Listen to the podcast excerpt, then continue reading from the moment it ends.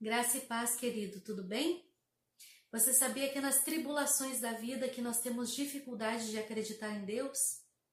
Mas a palavra vem nos ensinar que nesses momentos o Senhor garantiu nos socorrer. O Salmo de número 46 vai nos dizer assim: Deus é o nosso refúgio e fortaleza, socorro bem presente nas tribulações. Portanto, não temeremos, ainda que a terra se transtorne e os montes se abalem. Vivemos dias de medo e insegurança, sendo fácil nos entregar ao desespero e à ansiedade diante de tantas incertezas que temos vivido nos últimos dias.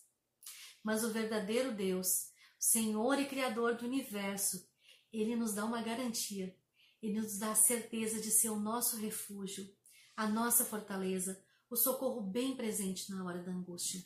E a sua palavra ainda diz assim lá no verso 10: Aquietai-vos e sabei que eu sou Deus Sou exaltado entre as nações, sou exaltado na terra. Querido, descanse no Senhor. Você pode ter a certeza que Ele é o melhor refúgio onde você pode se abrigar.